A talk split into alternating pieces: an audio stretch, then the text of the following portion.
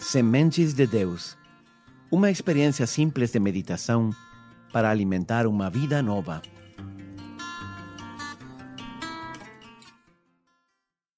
Olá, bem-vindo a esta vigésima meditação da série O Advento que mudou minha vida. Sou o Padre Rodrigo e quero convidar você a intensificar mais ainda o esforço para preparar esta festa de Natal. Deus seguramente tem grandes graças e dons reservados para você. Com Deus é assim. Ele é quem celebra seu aniversário, mas somos nós que levamos os maiores presentes. Como diz São João na sua primeira carta, vede que grande presente de amor o Pai nos deu. Sermos chamados filhos de Deus e nós o somos. Gostaria de destacar essa palavra de João, grande presente de amor. Isso é o que Deus quer te dar neste próximo Natal. Mas dizíamos também que nós não podemos chegar com as mãos vazias. Também nós precisamos presentear esse Jesus que vai nascer. Você nunca chegaria a um chá de bebê com as mãos vazias.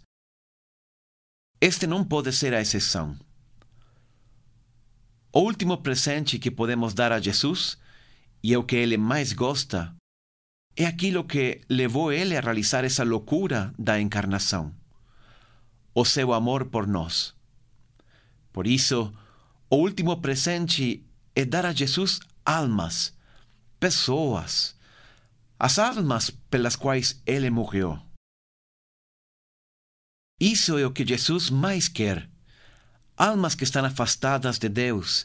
Temos tantas ao nosso redor. Talvez é o seu esposo ou a sua esposa, talvez um filho, uma filha, talvez um outro familiar, um vizinho, um amigo. Deus quer que você seja um testemunho, um instrumento para ajudar essas pessoas a aproximar-se dele. O mundo precisa de Deus. Mas Deus precisa de nós, ou seja, que nós lhe ajudemos a chegar a essas almas que estão afastadas e longe dele. São Paulo diz aos Romanos: a fé nasce pelo ouvir, e ouvir pela palavra de Deus. Mas como crerão naquele de quem não ouviram? E como ouvirão se não há quem pregue? Gostaria de destacar essa frase final. Como as pessoas ouvirão falar de Deus se não há quem pregue? Realmente é assim. Deus pode transformar o coração através da pregação, mas precisa de nós para ser esses pregadores. O que significa ser um pregador? Significa falar de Deus, mas também dar testemunho de cristão autêntico.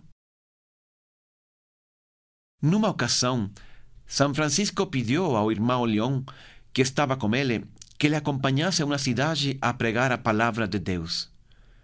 O irmão León se ofereceu com gosto. Pela manhã seguinte, saíram os dois, atravessaram a cidade de um lado ao outro, mas não falaram nada e voltaram ao convento. Então, o irmão León perguntou a São Francisco: Irmão Francisco, Pensei que iríamos a pregar, mas não fizemos nada.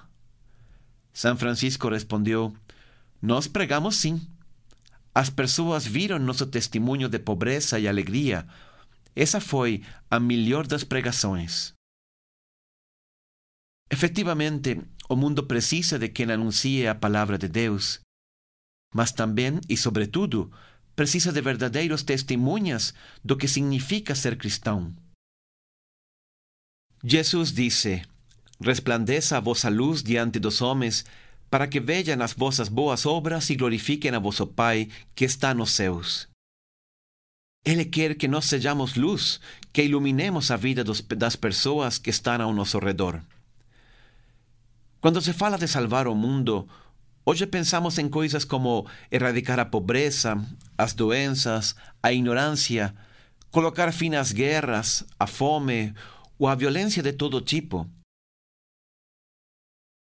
Mas a realidade é que salvar o mundo é algo que tem que ser feito de dentro para fora. não de fora para dentro.